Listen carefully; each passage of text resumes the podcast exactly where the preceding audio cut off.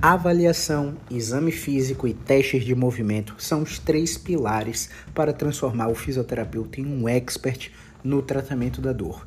Eu sou Caio Ferreira, sou fisioterapeuta e vamos para mais um episódio do nosso podcast Physio Insight, um projeto onde eu falo o que você tem que ouvir na lata, doa quem doer, a respeito de tratamento da dor baseado em ciência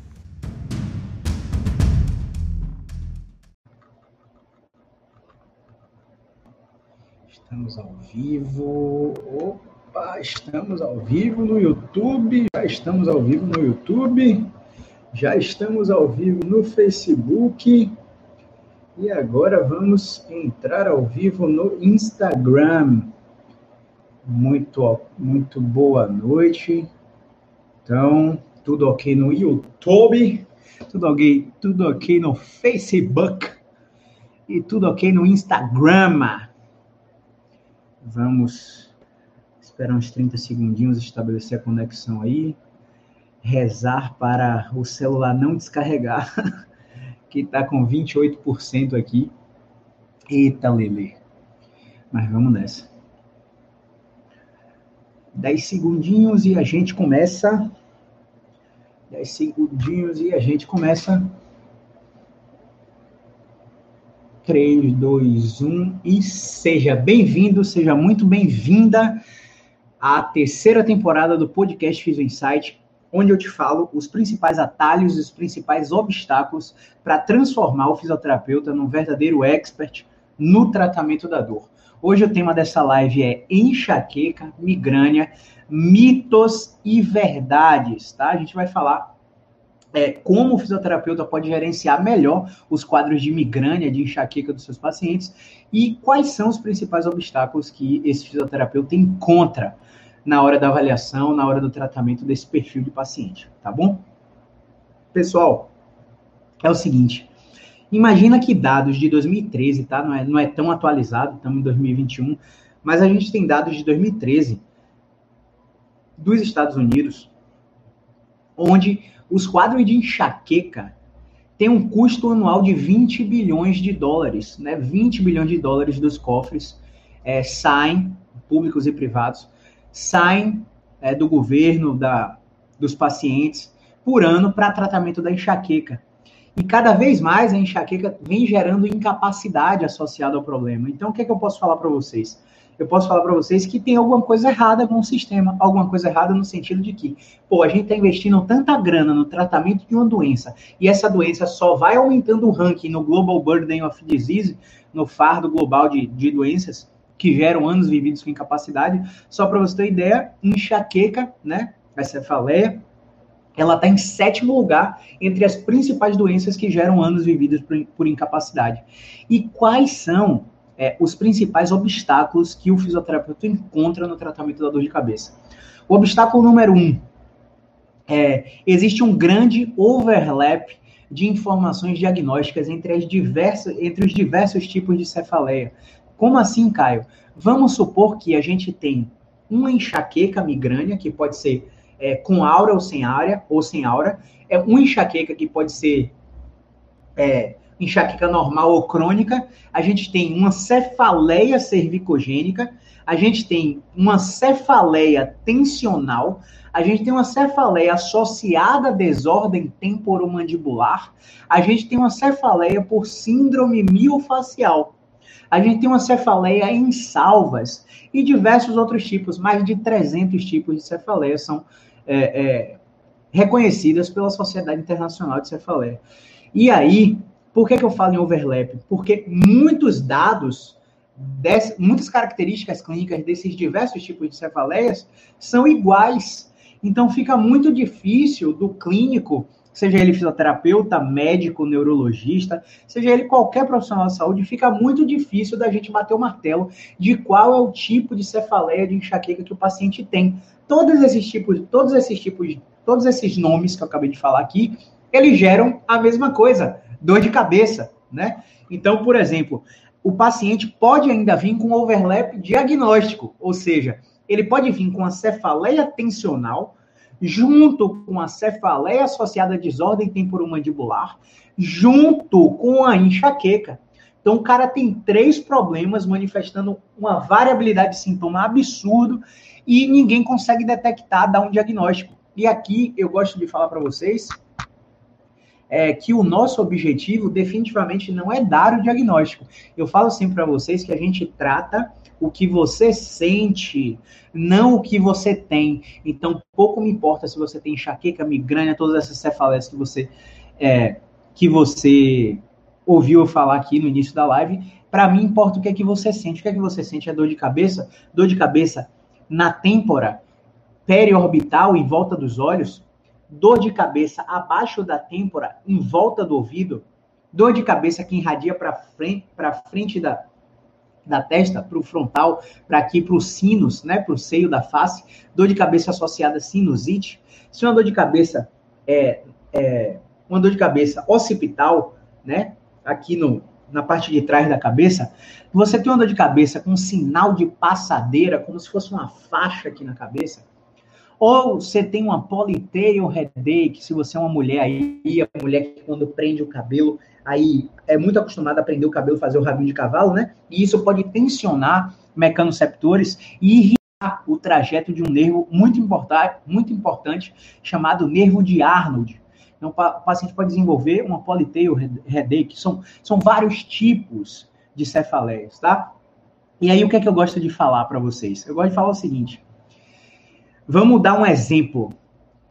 Eu preciso entender que se o paciente tiver de fato uma enxaqueca, a enxaqueca é uma disfunção cerebral. Nada do que a fisioterapia faz vai pegar o cérebro da pessoa e corrigir o cérebro da pessoa a gente vai minimizar o impacto das crises na vida diária. Exemplo, o paciente chegou para mim com a dor de cabeça, que toda semana ela tem quatro vezes a dor de cabeça. Quando a dor de cabeça vem, ela fica o dia inteiro na cama, no escuro, sem barulho, sem cheiro por perto, né, com alta incapacidade, não vai trabalhar.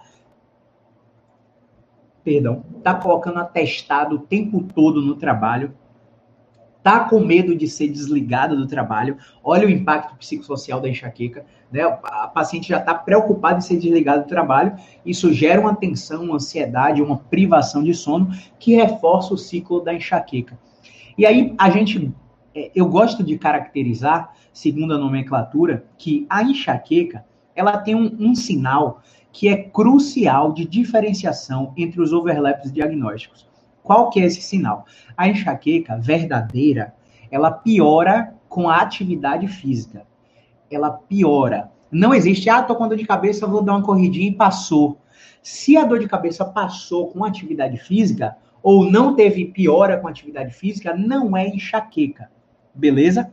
É uma cefaleia cervicogênica, é uma cefaleia tensional, é qualquer tipo de cefaleia, mas não é enxaqueca. Sendo a enxaqueca, ela tem uma outra característica que é geralmente ter uma duração de 72 horas. O paciente não importa se o paciente está tomando remédio, se o paciente está tomando ansiolítico, se o paciente está tomando antidepressivo, está tomando é, analgésico de amplo espectro, espectro, é opioide, não importa. Ela dura 72 horas. E nessas 72 horas que a dor de cabeça, que o paciente fica com a enxaqueca, é, ela, ele pode desenvolver uma enxaqueca crônica.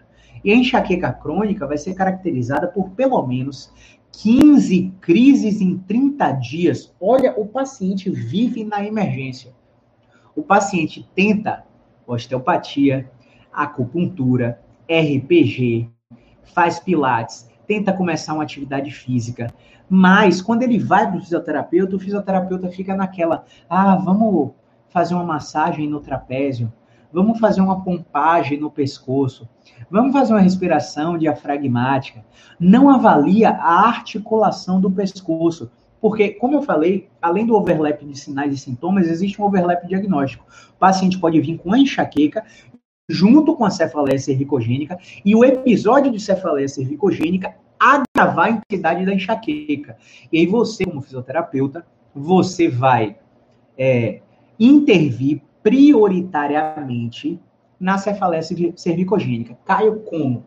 Vamos lá. Se você, se você agora aí que tem enxaqueca, se você que tem é, é, cefaleia cervicogênica tensional, com, com DTM, enfim, independente da dor de cabeça que você tenha, se você olhar para cima aí o máximo e ficar lá, sua dor de cabeça muda de lugar ou altera a intensidade para mais ou para menos?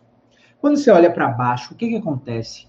Quando você olha para a direita, para a esquerda, mas não é olhar e voltar, é ficar o máximo lá na amplitude final do movimento. Quando você inclina para a esquerda, para a direita, quando você avança a cabeça no vento, quando você faz uma protusão cervical, quando você faz uma retração cervical, joga o queixo lá dentro da garganta, quando você faz um desses oito movimentos do pescoço, existe alteração de localização ou de intensidade da sua dor de cabeça. Tem muito paciente que tem a dor de cabeça e a dor fica aqui na têmpora, e quando a gente faz alguns movimentos do pescoço, essa dor vai para a base do crânio, essa dor vem para o olho, essa dor vem para a testa, essa dor faz um sinal de passadeira, fica em faixa, né? Uma alteração de localização do sintoma ou de intensidade do sintoma é um bom sinal de uma pista. Essa pista a gente pode utilizar movimentos específicos no pescoço para ir diminuindo o sintoma do paciente. Um sinal bem comum é essa dor ir lá para trás da cabeça, ficar na base do crânio e depois que fica ali ela some. Mas isso não é regra. Essa dor pode vir para o olho, ficar muito forte no olho para depois diminuir. Essa dor pode é, vir para o topo da cabeça, ficar muito forte no topo. Né? Essa dor pode agravar um quadro de sinusite, por exemplo. Né? O paciente no outro dia está espirrando como o quê? Porque você é, mexeu no pescoço dele. Ah, Caio, por que, que isso acontece? Vamos lá. Isso acontece por causa disso aqui, ó. Aqui está o Arnold, aqui está a cervical alta, né? C1 e C2 e a base do crânio, né? E aqui existem vários nervos e várias artérias que vão para a cabeça. Entre esses nervos, além do, do nervo de Arnold, a gente tem fascículos é, como se fosse um rio e seus afluentes que vão é, fazer o trajeto do nervo trigêmeo, que fica aqui, ó, na região de, de olho, bochecha, é, mandíbula, maxila, fica aqui como se fosse três raminhos assim do trigêmeo. E esse raminho do trigêmeo pode gerar uma dor excruciante, também irradiada para a cabeça. Nervo facial, nervo abducente, o paciente pode ter dormência na língua por causa do nervo hipoglosso. Todos esses nervos da coluna cervical estão super conectados com, com a dor de cabeça do paciente. E aí você faz esse exame, que, é um, que a gente chama de avaliação de perdas de movimento do pescoço, para ver se a gente altera a intensidade ou localização do sintoma. Caio, mas eu já testei tudo e nada mudou. Aí a gente pode ir fazer uma rebarbada né, de avaliação de movimento na coluna torácica alta. Porque a coluna torácica alta também tem uma, inter, uma interconexão com toda a cervical. Então, já aconteceu de muitos pacientes chegarem para mim com dor de cabeça e eu fazer uma manipulação, e eu realizar uma manipulação da coluna torácica e a dor de cabeça reduzir sensivelmente. Já aconteceu do paciente com dor de cabeça reduzir a intensidade do sintoma com movimentos repetidos de rotação para um lado na coluna torácica, com posições mantidas de é, de leitura, por exemplo, ficar assim deitado de barriga para baixo, para fazer extensão torácica mantida e equilibrar as pressões miofaciais, articulares. A gente não sabe ao certo qual o mecanismo que faz a dor de cabeça melhorar com esses procedimentos. A gente sabe a técnica e o efeito da técnica, mas qual é o meio do caminho ali, a, a ciência não explicou muito bem. É, a gente tem que entender também no paciente com dor de cabeça que é, esse paciente ele precisa ele precisa ser ensinado sobre dor, né? A gente precisa entender de educação e neurociência da dor para falar para ele sobre as interferências dos fatores psicossociais na dor de cabeça. Existem eu, eu ontem eu fiz uma série de, de stories sobre enxaqueca, né? Deixei um videozinho aí nos stories sobre enxaqueca e de um trabalho que encontrou 33 gatilhos em mais de 300 pacientes com enxaqueca. Então, queijo, vinho, café, farináceos, privação de sono, estresse, ansiedade, é, enfim, vários gatilhos. E aí, a percepção do paciente é muito importante para evitar esses gatilhos que vão desencadear a dor de cabeça, a, a enxaqueca. E aí, existem fases, né? O pródromo, por exemplo, que é, sabe aquele paciente, ó, oh, eu já sei que eu vou ter dor de cabeça hoje às 5 horas da tarde. Por quê? Porque eu acordei com o pescoço rígido. E agora, quando deu três horas depois do café, deu sono e eu fiquei com a cabeça pesada. Quando eu tenho esses sinais, eu vou ter dor de cabeça geralmente às 17 horas. E aí, quando, é, quando ele sabe do pródromo, as, as características dessa fase prévia ao, ao início do ataque de enxaqueca, ele já toma um remédio antes. Só que aí qual que é o problema? Os medicamentos, eles podem agir em diversos neurotransmissores. Um deles é o GABA, outro deles é a substância P, outro deles é o cortisol, outro deles é a colecistoquinina, né? CGRP. Então, várias enzimas e vários neurotransmissores estão associados aos quadros de enxaqueca. Mas a ciência não bateu o martelo sobre qual que é o mais predominante. Então, eu recomendo aí que vocês procurem referência Bigal e Débora Bevilacqua Grossi, Fernando, Fernando de las Penhas também. Todos esses quatro é, profissionais, é, dois médicos, uma fisioterapeuta, é, todos esses quatro profissionais que eu falei aí, eles são grandes estudiosos das cefaleias, das enxaquecas, das migrânias. Um deles desenvolveu remédios específicos para a indústria farmacêutica, inibidores seletivos de uma dessas enzimas, que controlam esses neurotransmissores. Então, vão ter pacientes que vão melhorar mais com antidepressivo, com analgésico, com inibidor seletivo de GABA, de substância P, de CGRP. E aí, eu, por que, que eu estou falando disso para você que é fisioterapeuta, para você que está me assistindo? Para você ver é, quão complexo é o gerenciamento da dor de cabeça. Porque a gente não pode assumir que, ó, eu vou melhorar aquela dor de cabeça. O paciente chega, ah, tô vindo em você como última opção eu quero que minha dor, eu quero zerar, eu quero ficar sem a dor de cabeça.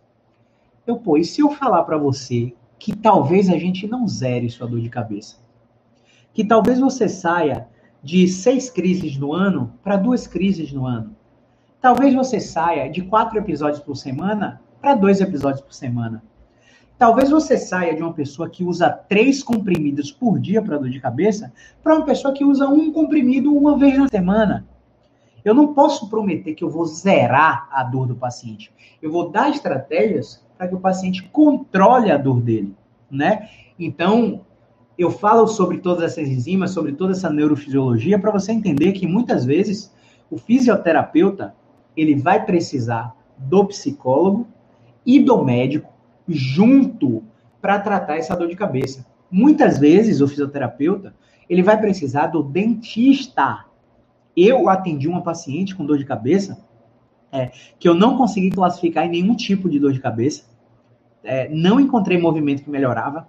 Utilizei terapia manual com princípio de reprodução e remissão, onde a gente faz uma técnica, uma técnica miofacial e um músculo que reproduza o, o, sintoma do paciente. O paciente sente a dor durante a técnica e à medida que o tempo vai passando, a dor vai sumindo. E eu consegui essa reprodução e remissão do sintoma com terapia manual. Só que aí com 72 horas, a paciente voltava para mim igual. Eu falei, ó, eu estou tratando você no escuro, eu não consegui te classificar, eu só atendo você seis vezes.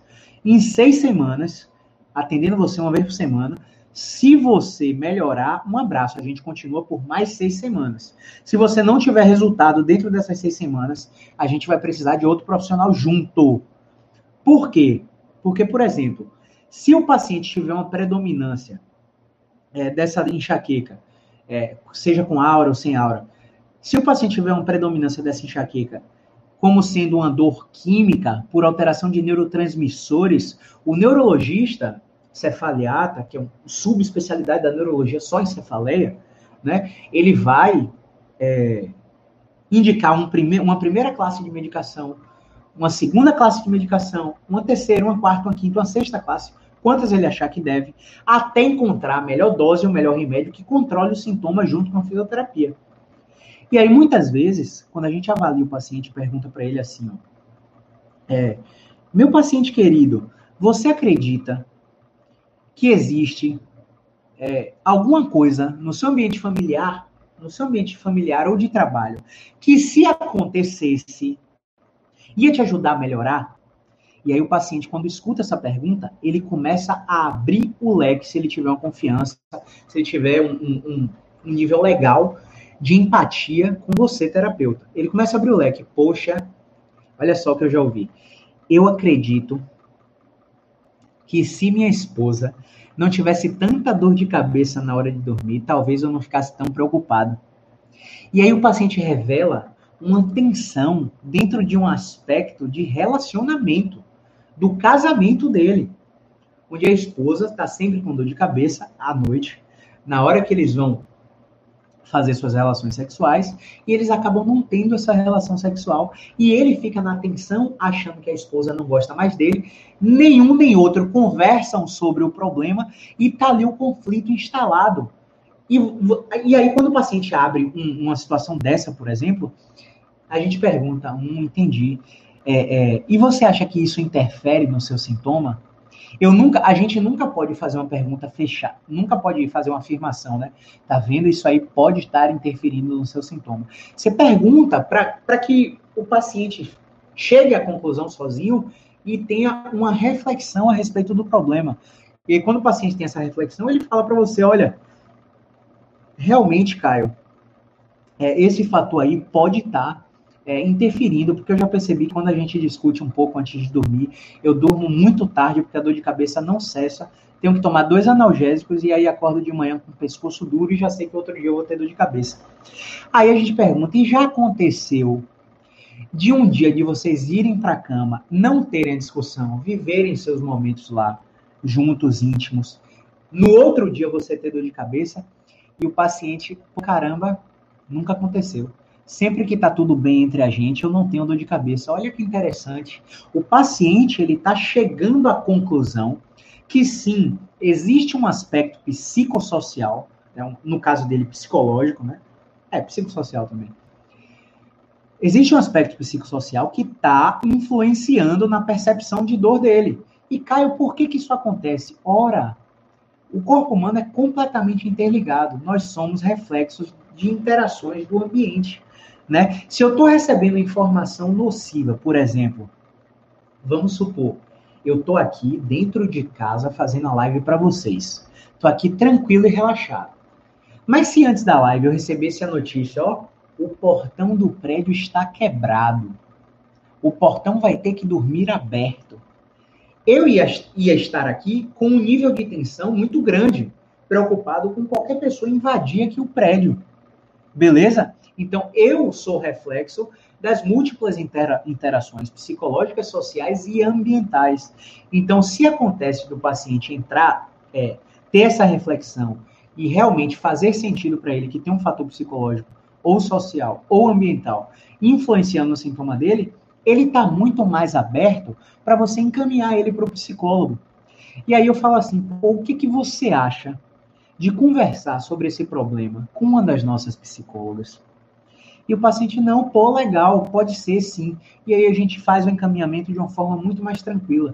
Agora, se o paciente chega para você com enxaqueca, e aí traz um exame de imagem, e aí você olha o exame de imagem, você sabe se, que se o diagnóstico é enxaqueca, porque não achou porra nenhuma no exame de imagem. Porque se achasse lá um aneurisma, o neurologista ia bater o martelo. Não, só dor de cabeça por causa disso aqui, vamos ter que operar. Se achasse lá um, um aneurite, uma, uma encefalite, enfim, o neurologista ia fazer a abordagem não achou nada, conjunto de sinais e sintomas sem causa identificável, dor a mais de 72 horas, geralmente só em um lado da cabeça, geralmente, mas pode acontecer dos dois, né, a side lock headache, só de um lado da cabeça, né, durando mais de 72 horas e piorando com atividade física você bate o martelo, pô, caramba, o quadro é clínico de enxaqueca. Eu não preciso de nenhum exame laboratorial, eu não preciso de nenhum exame de imagem para clinicamente falar, pô, é uma suspeita de enxaqueca.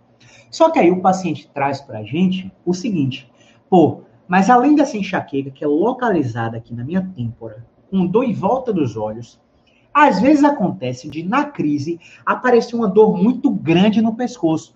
E aí tem muitos, muitos fisioterapeutas que ficam me perguntando no direct sobre regras, né? E aí eu falo sempre, cara, não tem regra.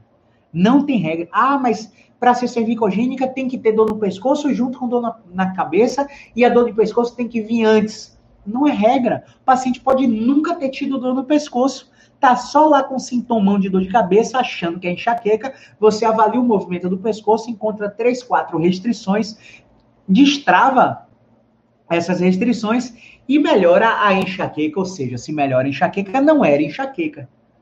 Era uma cefaleia cervicogênica. Agora, se, mal, se melhora um pouco só a enxaqueca e melhora muito o pescoço, e uma dor que o paciente desenvolve na nuca, que seria a cefaleia cervicogênica, o paciente está trabalhando com dois cenários possíveis aí. Um cenário onde ele tem a enxaqueca junto com a cefaleia cervicogênica. Beleza? Então, por que, que é bom alinhar a expectativa? Vamos, vamos parar aqui em alinhamento de expectativa para responder algumas perguntas de vocês, senão eu vou me esquecer, tá? Vou até escrever aqui nos comentários. Alinhamento de expectativas. Quem tiver pergunta, manda aí na caixinha de interrogação, tá? Alinhamento de expectativas, comentei aí, vamos fixar esse comentário. Vamos ver se chegou pergunta aqui.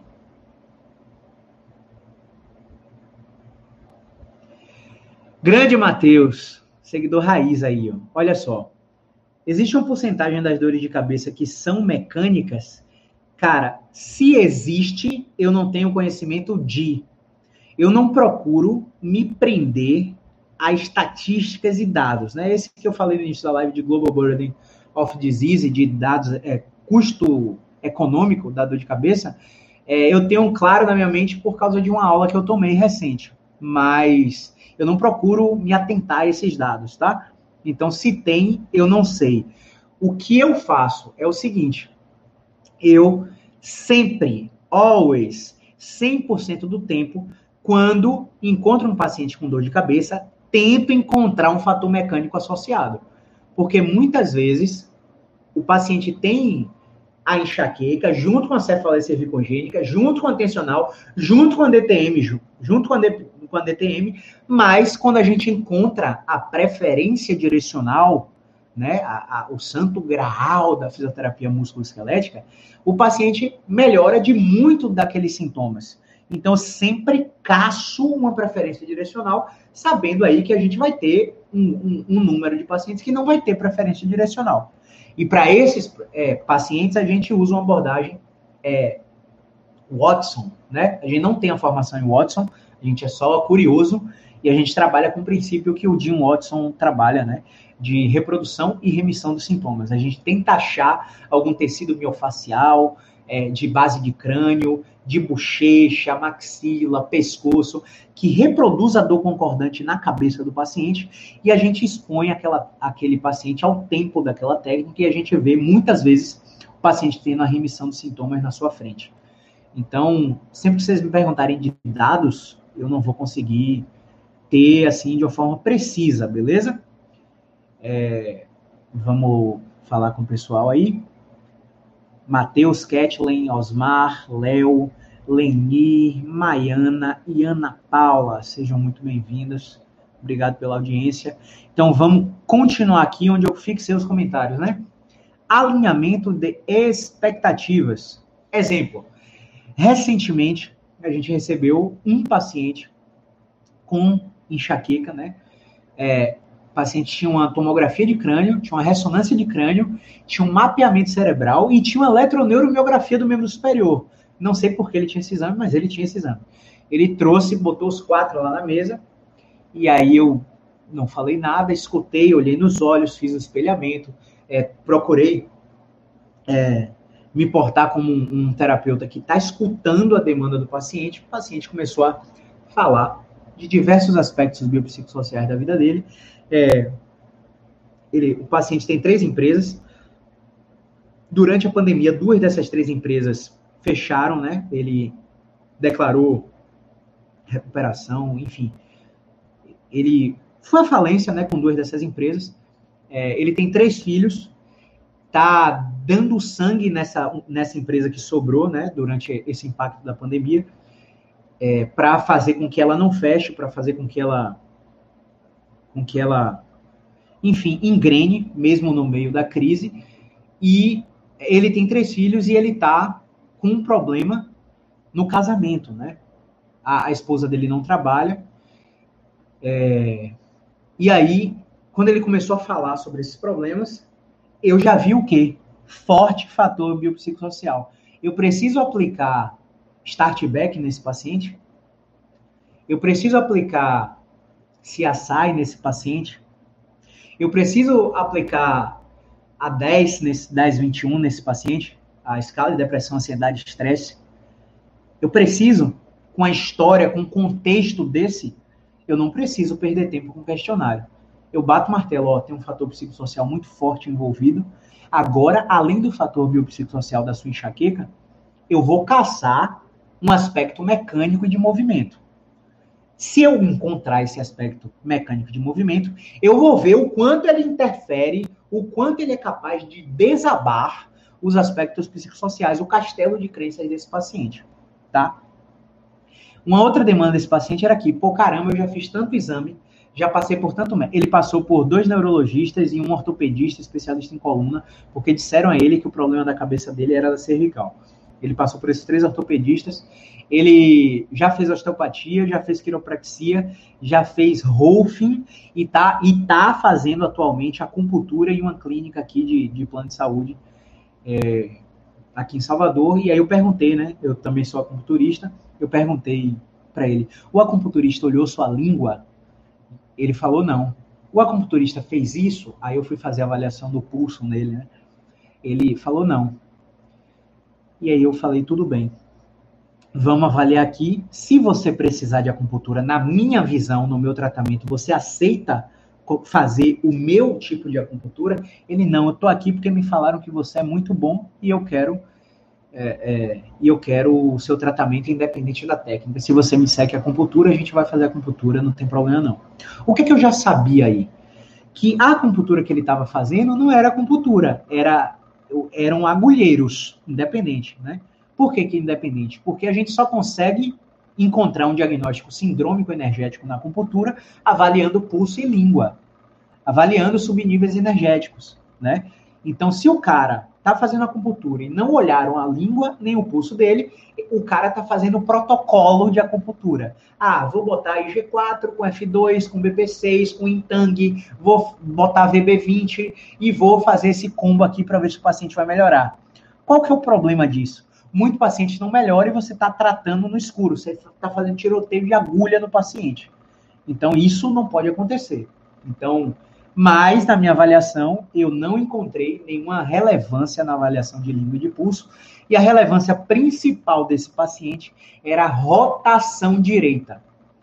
A rotação direita do pescoço do paciente era restrita. O paciente rodava para a esquerda total, quando rodava para a direita, não reproduzia dor de cabeça, mas tinha uma restrição muito importante. E aí eu fiz um teste com ele e falei para ele assim, ó, deita tá? Deita aí. E agora que você está deitado, roda a sua cabeça para a direita. Quando a gente tirou a gravidade e pediu a rotação direita do paciente, o paciente rodou para a direita igual a roda para a esquerda.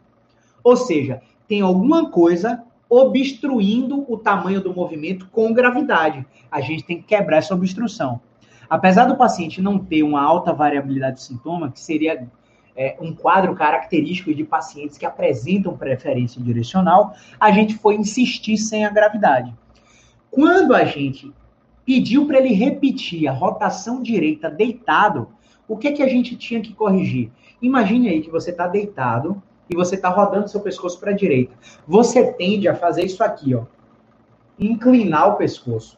Você não consegue, é, de uma forma você não consegue facilmente rodar o pescoço para a direita sem combinar algum movimento. E aí, qual que é a sacada dessa estratégia de carga para cefaleia, para enxaqueca, para migrânia? A sacada é você pegar é você pegar uma folha de papel e destacar essa folha.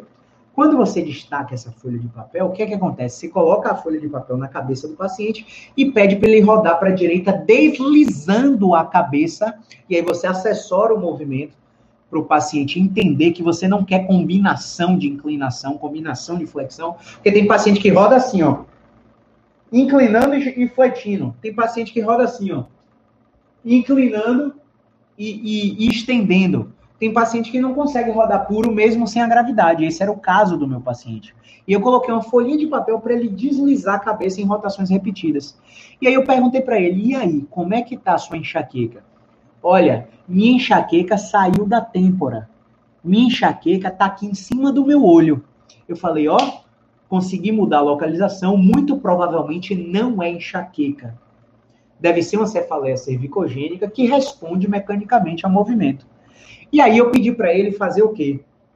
Para ele, ainda deitado, fazer a rotação deslizando e adicionar pressão para aumentar o torque de rotação deitado com a cabe com o papel lá é, é, na cabeça, tá? E aí pedi para ele repetir 15 a 20 movimentos e perguntei para ele como é que tá sua enxaqueca agora? Ó, oh, minha enxaqueca tá muito menor aqui no olho, mas apareceu uma dor muito forte aqui na base do meu crânio. Ele não falou base de crânio, né? Aqui na nuca, ele falou na nuca. Mas apareceu uma dor muito forte aqui na nuca. Eu falei, olha, conseguimos diminuir a intensidade daquela dor primária e fizemos surgir uma outra dor. Caio, isso é problema? Não sei. a resposta é não sei. Por que, que a resposta é não sei? Porque eu preciso ver como o paciente vai ficar em 72 horas. Porque, às vezes, o paciente acha que a gente está gerando um outro problema. Mas, às vezes, gerar um problema novo para o paciente, por exemplo, uma dor na nuca dele, é melhor do que a dor da enxaqueca que ele tinha. E aí você tem que sempre, ó, fazer esse alinhamento de expectativa. E aí, por exemplo, tem paciente que eu peço para voltar com 72 horas, tem paciente que eu peço para voltar com uma semana. E eu pedi para ele ir para casa fazendo isso. Quando ele voltou com uma semana, ele me disse que as dores de cabeça, que eram quatro vezes na semana, ele só teve uma vez. E ele só teve essa dor de cabeça quando teve um estresse um, um dentro do trabalho, aumentou a demanda dele no trabalho, porque um dos funcionários da empresa dele tinha contraído coronavírus e tinha que ser isolado. E aí ele sobrecarregou a demanda dele com a demanda desse, desse funcionário e aumentou a demanda de trabalho. E aí eu quero extrapolar aqui, é, eu quero extrapolar aqui para vocês um dado de um estudo que foi para dor de cervical e de ombro. Não é para dor de cabeça, não, mas eu quero extrapolar a informação que esse estudo traz, porque essa informação é muito relevante. Então, preciso extrapolar isso para vocês. Se a gente pegar trabalhadores de escritório e acompanhar durante um ano, dividir em dois grupos, quem vai ter dor e quem não vai ter dor, a gente tem uma hipótese diagnóstica, uma hipótese do estudo. A hipótese é que quem ficar mais tempo sentado prolongado, ou quem pegar mais peso durante a execução do, do, seu trabalho, ou quem ficar com mais má postura, né? Má postura, entre aspas, que não existe postura ruim e postura boa, né? Postura boa é sempre a próxima, a gente não foi feito para ficar parado. Se a gente pegar esses dois grupos e fazer essa hipotetização, e quando a gente acompanha durante o ano, a gente vai ver que os dados que foram fatores de risco para aumentar em até 2,5 vezes o desenvolvimento de dor cervical e de ombro nesse perfil de, de trabalhadores de escritório não foram físicos, como excesso de peso, manutenção de postura prolongada. Foram fatores psicológicos e sociais. Sensação de esforço dado e recompensa recebida no trabalho. Insatisfação no trabalho uso do teclado por mais de quatro horas, ser mulher. Olha só, que pena, né? Eu gostaria de pegar todas essas dores de vocês e pegar e passar elas pra gente. Porque, apesar da gente ser frouxo, né? Eu mesmo sou frouxo pra cacete, não aguento sentir uma dor. Mas, infelizmente, as mulheres sentem, tem mais fator de risco para dor cervical, ombro e de cabeça do que os homens. Né? A prevalência desse, desse tipo de dores é muito maior em mulheres, infelizmente. E aí esses foram fatores de risco. E aí os autores do estudo ficaram, meu Deus, não são fatores físicos, são fatores psicológicos e sociais. Aí voltando, trazendo o link para o paciente que eu falei aqui para vocês, é, esse paciente teve uma sobrecarga de demanda no trabalho e exacerbou a percepção do sintoma porque as estruturas cerebrais passaram a estar ligadas no 220. A gente tem atrofia de amígdala, a gente tem redução de massa cinzenta, a gente tem é, inibição sináptica de ínsula, é, de córtex cingulado, várias estruturas, é, tálamo, várias estruturas cerebrais estão interconectadas em fração de milissegundos, elas podem aumentar ou reduzir a excitação. E isso não quer dizer que porque aumentou a excitação eu vou ter mais dor, reduziu excitação eu vou ter menos dor. Pode ser o contrário, pode ser o contrário. O que, o que fica para a gente é que as alterações no funcionamento do córtex, do cérebro, influenciam na percepção do sintoma da enxaqueca desse paciente desse, desse perfil de pacientes.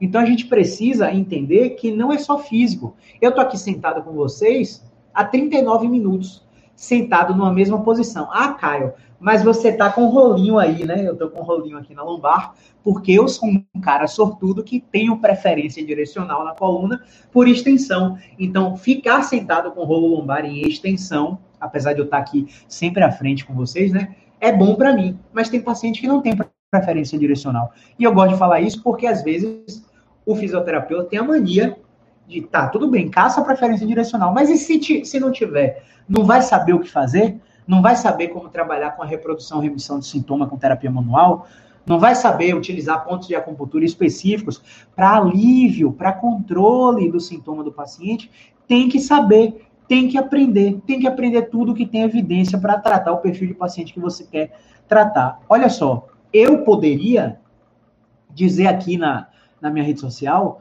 é, ah, sou especialista em coluna só quero trabalhar com coluna. Realmente, a minha base da formação mais sólida é em coluna. Eu fiz osteopatia, depois fiz o método Mackenzie, eu fiz o curso de Mulligan, enfim, eu fiz várias formações que me ensinam a abordar a coluna de uma forma totalmente acima da média do fisioterapeuta comum.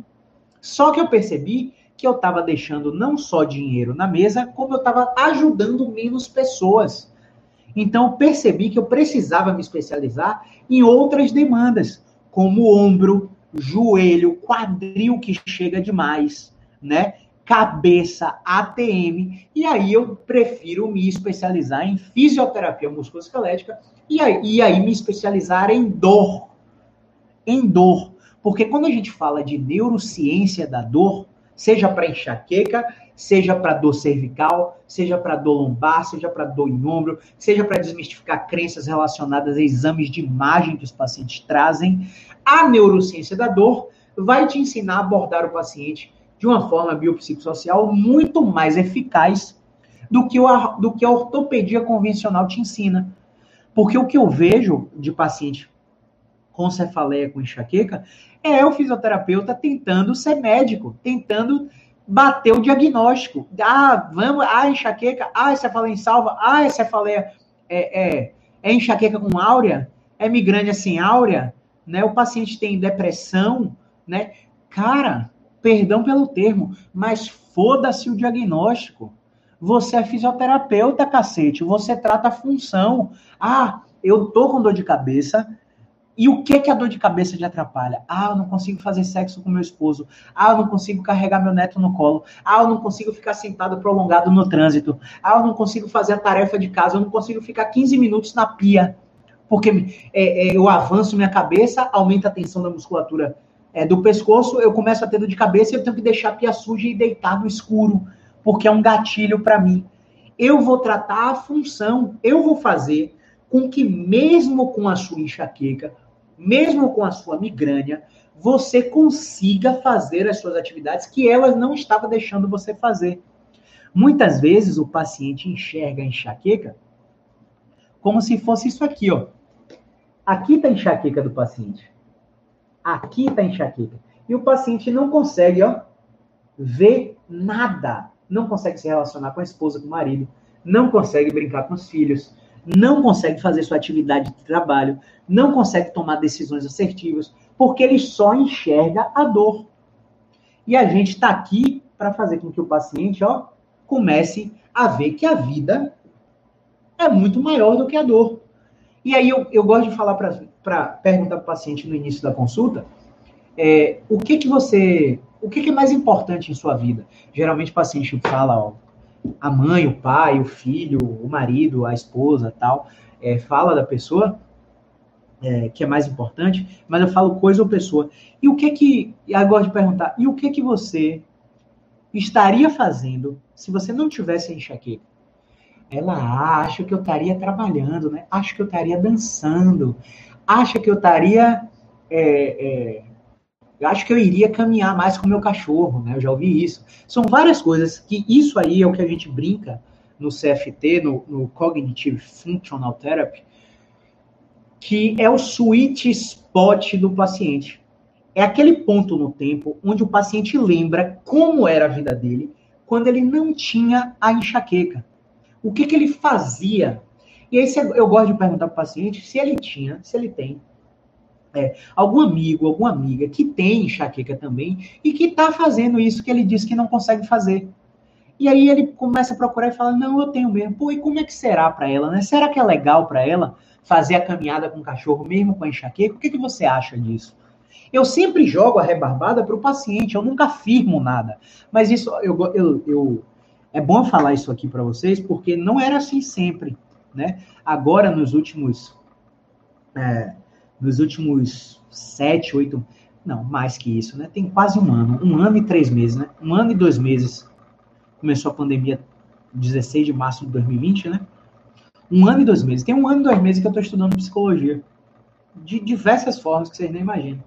E depois que eu comecei a ter o conhecimento da psicologia, eu comecei a parar de afirmar as coisas que eu vim aqui afirmar, tanto na rede social quanto é, de, diante do nosso paciente. Eu parei de afirmar as coisas, eu comecei a sugerir, perguntando para ver o que, que o paciente falava. E quando o paciente começava a falar, eu repetia frases que o paciente falava muitas vezes sem pensar. E aí o paciente se escutando, ele via, pô, realmente eu tenho enxaqueca, mas Ontem eu consegui fazer isso e a enxaqueca não piorou. É, e aí eu gosto de perguntar, e aí? O que é que teve de diferente nesse dia que você fez o que você disse que não consegue fazer por causa da enxaqueca e ela não piorou? Será que teve alguma coisa de diferente? Ela, poxa, recebi a visita de minha filha. Tinha três meses, tinha um ano que minha filha não vinha aqui por causa da pandemia. Aí passou os 21 dias da segunda dose da vacina e minha filha veio me visitar.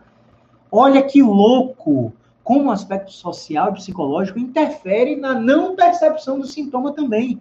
Porque esses fatores modulam a intensidade do sintoma, para mais ou para menos. Aí vamos é, é, falar, voltar para o caso do meu paciente, que rotação repetida com pressão extra mudou a localização do sintoma, fez produzir um, um sintoma na base do crânio, que o paciente não tinha, e diminuiu muito a dor periorbital do paciente. E aí, quando esse paciente voltou, eu fui perguntar para ele se ele estava fazendo o exercício na frequência que eu pedi. E aí ele falou, pô, não consegui fazer três vezes no dia. Quantas vezes você conseguiu? Ele falou, consegui uma.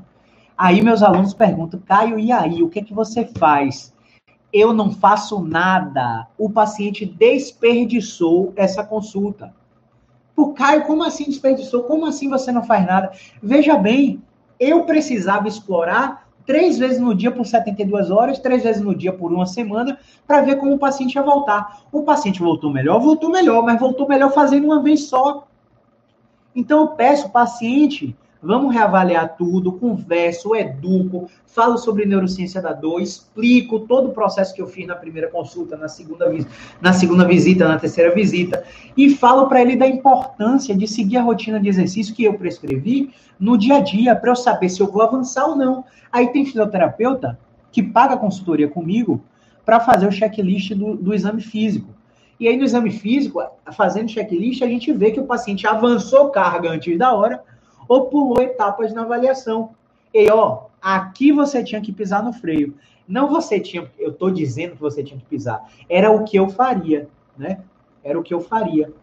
Porque se eu avanço carga nesse paciente com rotação esquerda, por exemplo, e esse paciente volta pior, uma vez que ele não está tendo aderência no exercício. Aí expliquei tudo isso para ele, ele voltou melhor, fazendo três vezes no dia, voltou sem a dor de base de, de base de crânio, voltou sem a dor no olho e voltou passando sete dias inteiros ininterruptos sem a crise da vulgar enxaqueca que ele achava que tinha. Né, que na verdade era uma cefaleia cervicogênica disfarçada de enxaqueca, porque algum profissional antes de mim falou para ele: ó, não achei nada no seu exame, não, isso aí é enxaqueca, você tem que tratar, tem que tomar medicamento, tem que fazer fisioterapia, e o paciente vai fazer o quê? Fisioterapia pelo plano de saúde vai fazer RPG, vai fazer pilates, vai fazer atividade física, aleatório, nada específico para o paciente. E isso é o geral, né? Pode ser, é, por exemplo, tem pacientes que têm cefaleia atencional que vai para essas coisas mais gerais, e aí é, eu, eu, eu gosto de ter cuidado quando eu falo isso, porque eu tenho uma desavença no mundo do, do RPG e do Pilates, porque acham que eu não gosto da técnica. Eu sou formado na técnica, a técnica custeou muito a minha formação, foi o que mais abriu o mercado para mim durante, a, durante a, a, o, meu primeiro ano de formado. Sou muito grato a tudo que aprendi com Pilates e com RPG, mas hoje, na maioria dos casos, o Pilates é feito de uma forma muito generalista, o Pilates é feito de uma forma muito fitness, não, o Pilates não é aplicado individualmente num conceito de reabilitação com as demandas específicas do paciente. Mas, todavia, entretanto, o paciente que tem uma enxaqueca, que na verdade é uma cefaleia atencional, vai para um Pilates, faz duas semanas de Pilates, nunca mais tem a cefaleia atencional. Porque o fato de estar movimentando, mobilizando torácica cervical fez esse paciente melhorar. Mas o que me, o que me, o que me deixa inquieto é que muitas vezes esse paciente foi na tentativa e erro.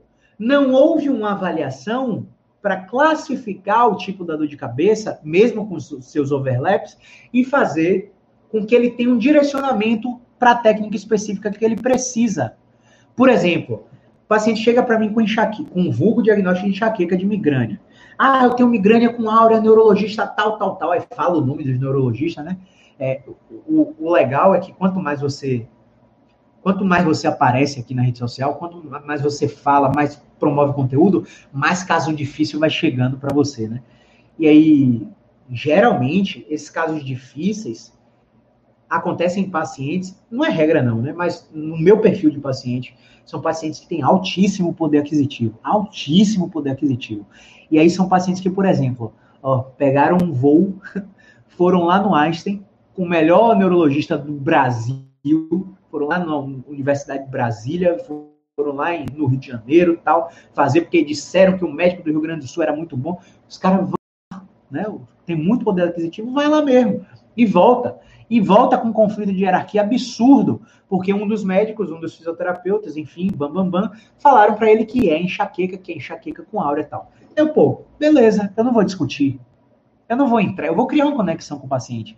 E vou falar para o paciente o seguinte, ó, massa, legal que você teve acesso a um profissional de tanto, tanto tamanho gabarito, legal que você teve um diagnóstico, é, legal expectativa aqui, ah, para zerar a dor.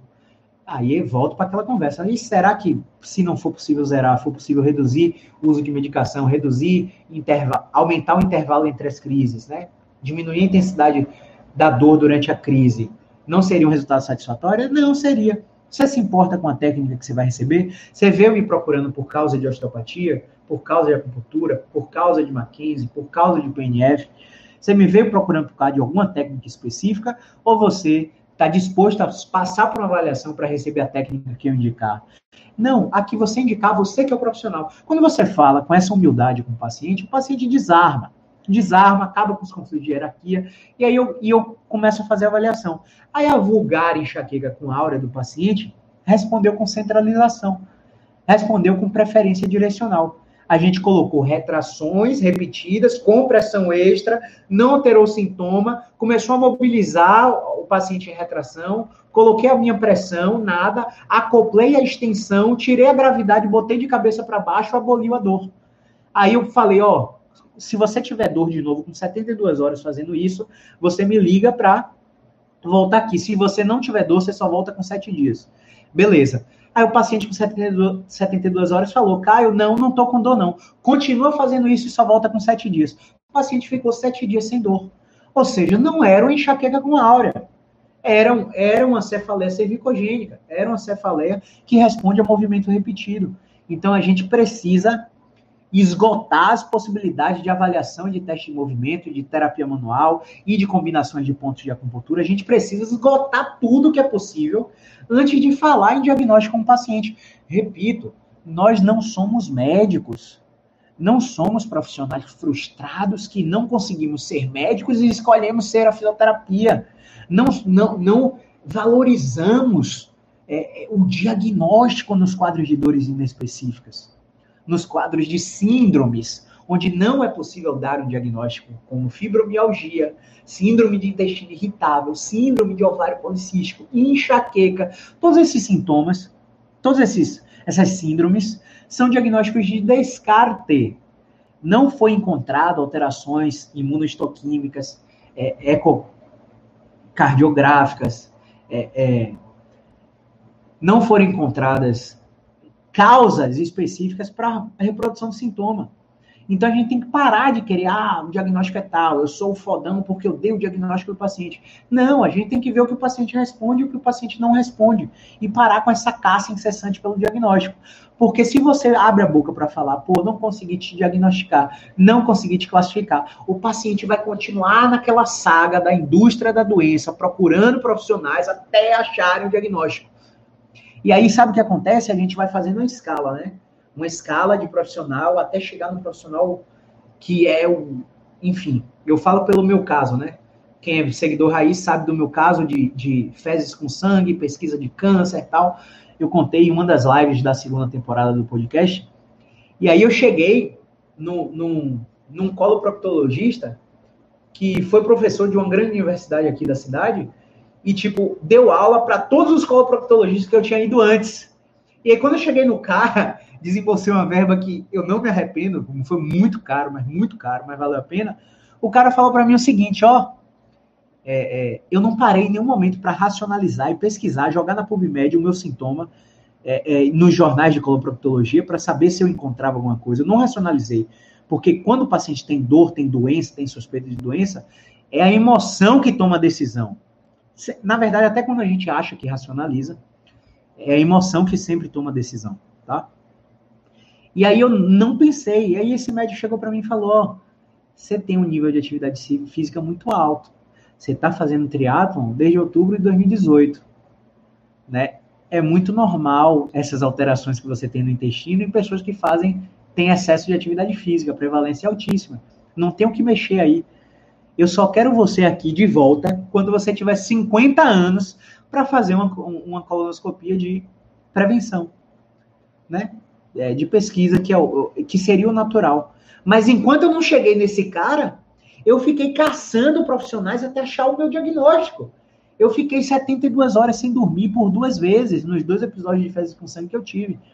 E a mesma coisa o paciente com dor, paciente com enxaqueca, com migrânia, com dor no joelho. Ou, tem um paciente que eu, que eu atendo com dor no joelho que o, o ortopedista falou para ele que a condropatia patelar dele era como se tivesse um queijo fatiando. Que quanto mais ele usa o joelho, mais fatia o queijo. Qual foi o, o que, que o paciente internalizou aí? Que quanto mais ele corresse, quanto mais ele agachasse, quanto mais ele malhasse, ele ia ficar sem joelho de tanto desgaste. E ele parou todas as atividades físicas, engordou 12 quilos, ficou com mais dor e com mais incapacidade. Olha que louco. E aí, quando ele chegou lá, foi quase duas horas de conversa atrasei quase todos os pacientes e eu só fiz uma intervenção com ele. Caio, qual foi, qual foi a intervenção? Salto e aterrissagem. Repeti insistentemente salto e aterrissagem. Quando ele cansou, eu comecei a fazer umas irradiações do tronco só para descarregar peso no joelho. Coloquei uma balança no pé dele para ele ver que estava descarregando peso no pé. É, é, na coxa, no joelho, que ele tinha medo de descarregar peso, e o padrão da marcha dele mudou com uma consulta mudou com uma consulta. E esse paciente, eu devolvi esse paciente imediatamente para atividade física, com essa crença meio que desmistificada. Não é em todo mundo que vai funcionar logo de primeira. Tem pacientes que você vai passar três, quatro, seis semanas só fazendo educação com o paciente, terapia cognitivo-funcional, exposição gradativa para o paciente começar a tolerar o exercício.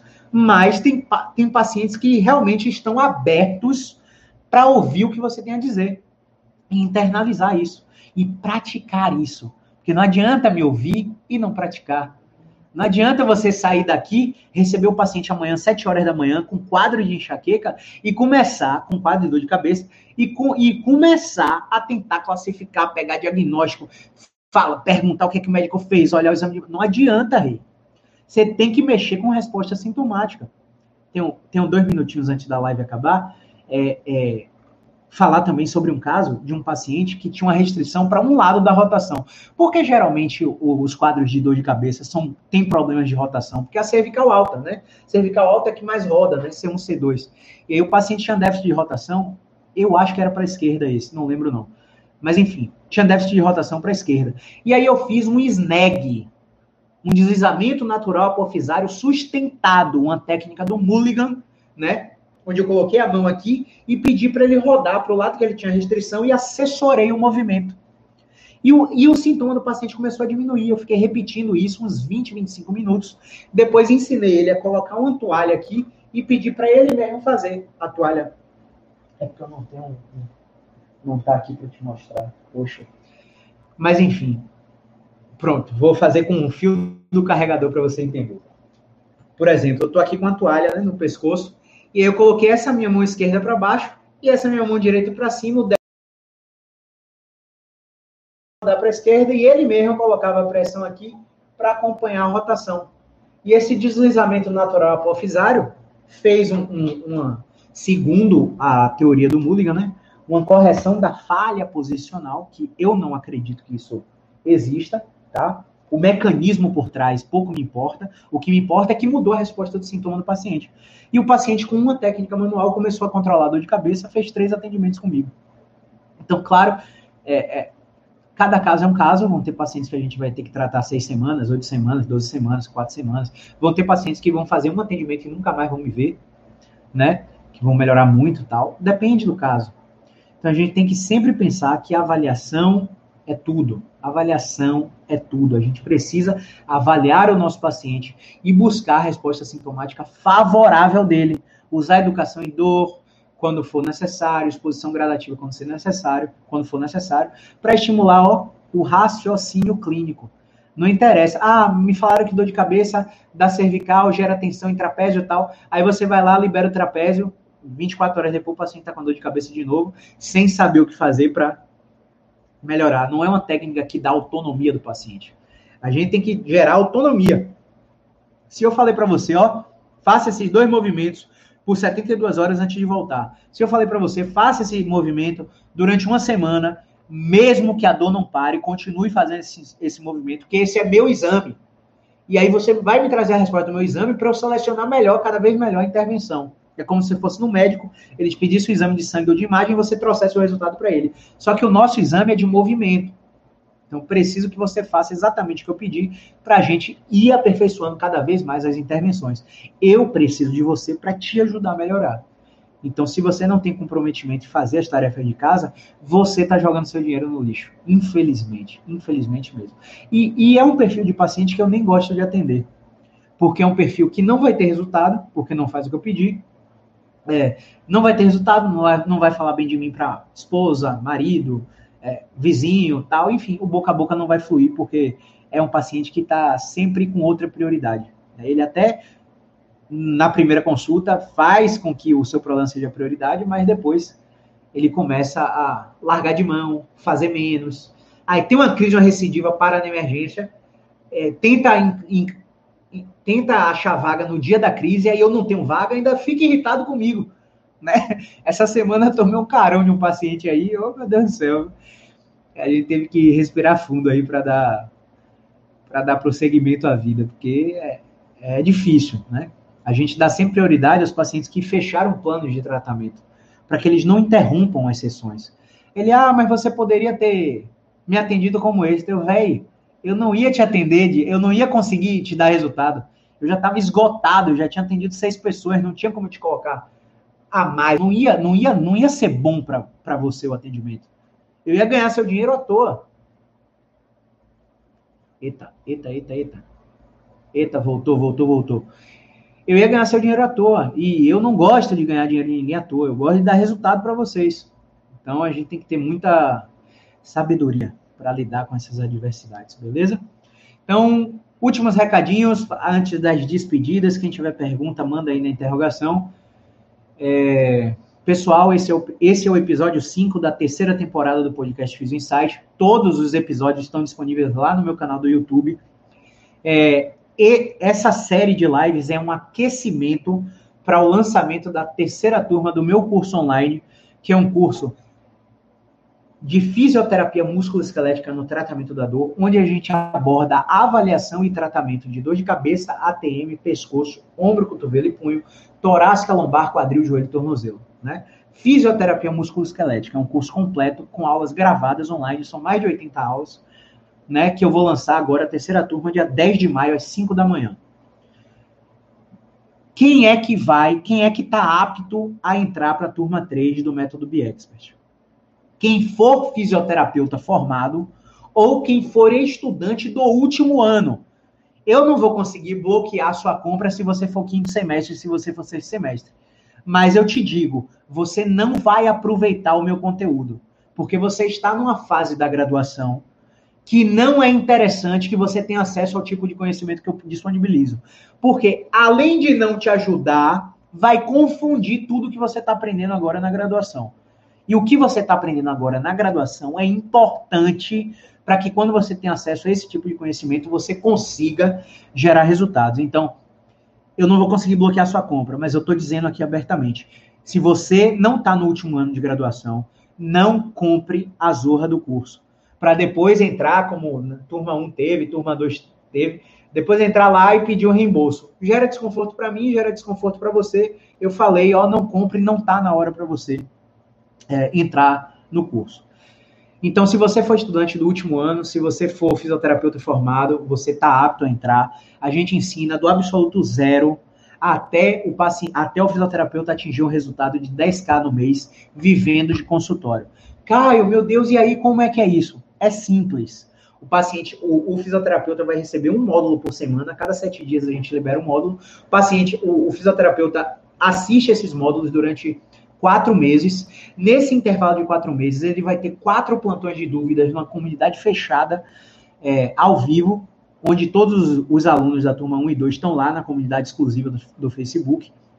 É, o fisioterapeuta vai ter dois módulos bônus um de gestão e inteligência financeira para fisioterapeutas e um pra, de marketing e redes sociais para fisioterapeutas. Agora é o seguinte: não adianta você ter o conhecimento do curso e não aplicar as estratégias de marketing e redes sociais. Você não vai atingir 10k por mês. Não vai atingir. Não adianta você fazer o processo de marketing e não consumir o conteúdo do curso inteiro, o conteúdo técnico do curso inteiro. Você não vai atingir os 10k. Não adianta você fazer os dois e não, e não fazer a produção de conteúdo como o desafio que eu falo com vocês, de três vídeos por semana no feed. Então, se você quer aprender o que eu faço na prática clínica e não está almejando esse resultado de 10k no mês, você compra o curso, não faz os desafios, não faz o, o módulo de marketing. Agora, se você quer ter o resultado que eu me proponho entregar para vocês, você compra o curso, assiste a parte técnica, assiste a, a parte de marketing em redes sociais, onde eu abro o meu gerenciador de anúncios para mostrar para você como é que eu alcanço 100 mil pessoas a cada sete dias aqui nas redes sociais. Eu abro a tela do meu gerenciador para mostrar para você isso. É, e faz o desafio dos três vídeos por semana para comparar os faturamentos dos três meses anteriores com o mês que você fez o desafio de três vídeos por semana. Você vai ver a, a, o crescimento exponencial do seu faturamento só porque você está produzindo conteúdo e agora com a bagagem técnica do curso que, te, do curso que eu estou entregando para vocês, tá? Então, save the date, 10 de maio, às 5 da manhã. Se você comprar entre 5 a 8 da manhã, você vai ter mil reais de desconto. E como é que vai funcionar esse desconto?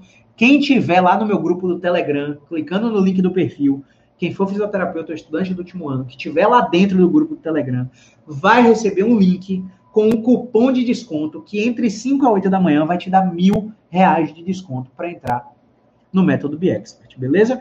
Depois das 8 da manhã, o valor normal volta. E a última live, na última live dessa série, que vai ser no dia 9, perdão, dia 9 é domingo, vai ser na sexta-feira. Sexta ou quinta, meu Deus? Enfim, não sei agora. Ou vai ser quinta ou vai ser sexta. Vai ser quinta, vai ser quinta, dia 6, tá? Quinta, dia 6, na última live, eu vou abrir um PowerPoint aqui, compartilhar a tela com vocês. A live não vai ser pelo Instagram, vai ser lá no YouTube. Na quinta, eu vou abrir o PowerPoint para te explicar, detalhe por detalhe, o que é o método BXpert, o que é o meu curso online de formação em fisioterapia musculoesquelética no tratamento da dor. Todos os entregáveis, o que é que você vai receber, qual é a assessoria que você vai ter, tá? A comunidade, os módulos de bônus, as consultorias. Quem comprar agora a turma 3 vai ter duas consultorias gratuitas ao vivo comigo, tela com tela, para a gente tirar suas dúvidas, é, pegar os casos clínicos que você está tendo dificuldade, dar a nossa sugestão de tratamento. Tudo isso você vai ter entrando lá no método BXpert, beleza? Então, acho que era isso. Não tenho mais nenhum recadinho para dar. Amanhã, provavelmente. Amanhã, meu Deus. Meu Deus do céu, deixa eu confirmar para vocês aqui rapidinho. É, amanhã, 450 7899. Amanhã, 9 da manhã, eu tô aqui ao vivo também. Não sei o tema ainda, tá? Mas vai ser atalhos e obstáculos também. Dor cervical já foi, dor lombar já foi. É... Hoje foi enxaqueca. Amanhã eu não sei se vai ser ATM ou ombro, tá? Mas todas as lives estão salvas lá no YouTube, estão salvas aqui no feed também. Eu falo mais do YouTube porque o YouTube você consegue acelerar o vídeo, né? Então, o vídeo de uma hora você assiste em 30 minutos, se você assiste em 2x, né? Eu já estou assistindo em 3.1 a velocidade, né, dos vídeos. Então, é isso, acho que é isso. Amanhã ou vai ser ATM ou vai ser ombro, só quando eu acordar amanhã para a gente ver. Então, amanhã, 9 horas, tem live de novo. Provavelmente amanhã, é, meio-dia e meia, na, na hora do almoço, tem a outra live, né? Enfim, vai ter uma, uma porrada de live até o lançamento da turma 3, beleza? Chegou mais uma pergunta aqui. 2 de julho, Barbershop. Ó, 2 de julho, Barbershop. Você vai lá no YouTube agora. Você vai agora, sair daqui, você vai lá no YouTube, porque para responder isso aqui eu vou ter que ficar mais meia hora para te responder. Lá no YouTube, você vai botar lá, ó, como avaliar e tratar dor cervical, atalhos e obstáculos. Foi o terceiro episódio. Eu falei exatamente, é uma aula de quase 40 minutos, tá? Você vai lá no YouTube, bota Caio César, dor cervical. Você vai ver uma aula só de dor cervical irradiada para o braço. E aí você tira suas dúvidas lá. Se você ficar com alguma dúvida, você manda os comentários. Beleza? Mas eu acredito que se você assistir esse vídeo, você vai tirar sua dúvida. Tá, tá, Carol! E aí, Carol? Beleza, obrigado pela audiência aí, viu? Grande Matheus, sempre presente. Ana Paula Borges, sempre presente. Fiz o Guilherme. Seu Guilherme! Seu, eu espero que você tenha aproveitado, viu, seu Guilherme? Tá na hora, viu? Acho que sexta-feira seu acesso vai expirar. Na verdade, já era para ter expirado, né? Então, acho que sexta-feira vai sair do ar lá, viu? Espero que você tenha aproveitado muito, viu? Grande abraço aí, Isabel Rufino também, grande abraço. Até amanhã na live da manhã. Amanhã tem live de manhã e tem live meio-dia, meio-dia e meia. Nove da manhã e meio-dia e meia. Grande abraço, movimento é vida.